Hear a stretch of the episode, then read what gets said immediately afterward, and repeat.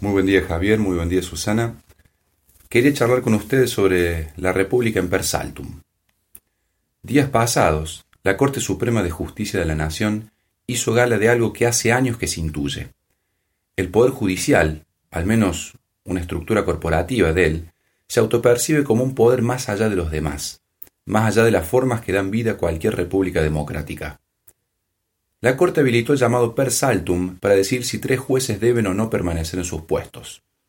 Pero la historia sigue un vicio de origen, que fue el traslado de esos jueces sin seguir el procedimiento que establece la Constitución Nacional en su artículo 99, inciso 4, el cual supone que todo candidato o candidata a cargo de jueces federales deben pasar por el acuerdo del Consejo de la Magistratura y del Senado de la Nación.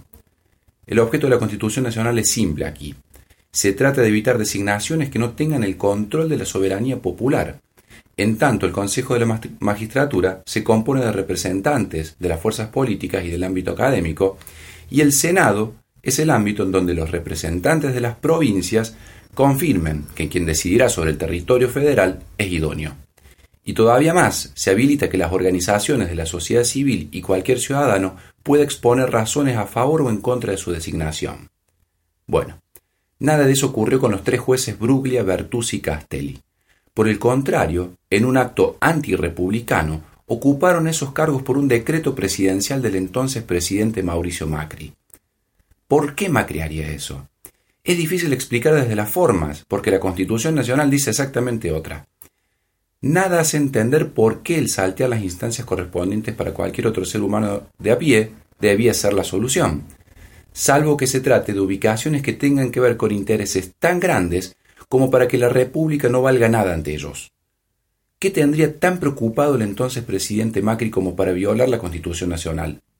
Serían, seguramente, las causas sobre las que tendrían que decidir esos jueces que representaban alguna urgencia para su proyecto político causas de las cuales el expresidente estaba seguro que estos jueces fallarían según sus intereses y para los que consideraba deseable que esos jueces no pasaran las instancias legales correspondientes. Eso convierte a los jueces en carreros del poder de turno, algo intragable para la República. Ahora bien, ¿qué tiene tan preocupada la Corte de Justicia de la Nación como para darle lugar al pedido de per saltum? Per saltum es la figura jurídica con la cual la Corte afirma que una decisión suya es urgente. Eso le pidieron los tres jueces, que decide su remoción de sus, de sus lugares ilegítimamente ocupados. Lo extraño es que todas las instancias que rechazaron la confirmación de esos jueces son las que la Constitución Nacional solicita, el Senado, el Consejo de la Magistratura e incluso otros tribunales federales que confirmaron una y otra vez que se había violado la Constitución. La única voz jurídica a su favor ha sido la del Procurador General de la Nación, Eduardo Casal, quien, o oh casualidad, tampoco cumplió el trámite democrático de su designación por el Senado de la Nación tras la renuncia forzada a Alejandra Gil ¿Qué es lo que la Corte tiene que decir urgente que no sea una demostración de poder? La Corte le está mandando un mensaje al sistema republicano. Así como Luis XIV dijo en Francia, el Estado soy yo, la Corte parece decir la República soy yo. Si Macri dijo lo mismo cuando los puso por decreto, algo que de hecho también hizo con dos jueces de esa misma Corte Suprema, ahora la posta la toman cinco jueces. ¿Pero por qué?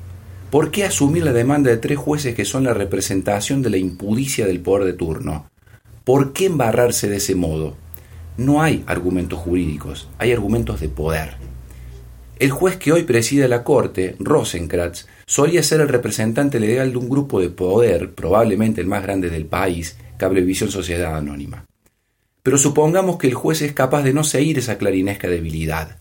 Entonces, los intereses que han protegido los tres jueces en cuestión con sus fallos, con sus decisiones, deben representar la materialización de intereses políticos y económicos de minorías muy poderosas, así como la obturación de proyectos, de ideas o de sujetos que le signifiquen algún peligro a esos proyectos. Tanto así como para no seguir las formas de la democracia, tanto así que están dispuestos a poner en entredicho a la República con tal de que no sea revisada la espuria ocupación de cargos. ¿Son capaces de proteger eso desde la Corte Suprema? no nos olvidemos que esos dos jueces supremos que Macri quiso poner por decreto fueron los impulsores del 2 por 1 de represores genocidas, lo que solo fue revertido por la movilización popular. Hay que entender que esos poderes realmente están jugando para desestabilizar todo proyecto que haya alguna dificultad para sus intereses. Eso queda evidente en la disposición a dejar la República en los márgenes y que en definitiva la decisión sobre lo justo recaiga en manos y firmas de minorías que converjan con sus apetitos. No hay república posible aquí, no de este modo. La ilegalidad prima en un país donde la Corte Suprema viola la Constitución Nacional, donde sus jueces no respetan el derecho, en donde pareciera algo inaudito e incorrecto la revisión de las prácticas ilegales, como la evasión de la ley, o los fallos a pedido, o el uso de mecanismos extorsivos fiscales y jueces en connivencia con los poderes económicos y políticos en las sombras. La Corte debe decidir, ahora no tiene opción, pero el daño ya está hecho.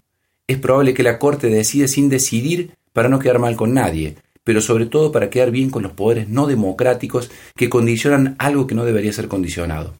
Con la República ya ha quedado mal, en deuda, en vergüenza. La justicia no está más allá de la historia, y la historia es la lucha de poder por imponerla. La cuestión es si esa lucha es por la democratización de esa historia o, por el contrario, por su elitización, su servicio a poderes de minorías que no democratizan la vida común. Eso se ha puesto en juego en nuestro país, con eso está jugando Clarín, junto por el cambio, sectores del radicalismo y la propia Corte, representantes de una cultura política que pone a la República en per saltum hacia su destrucción.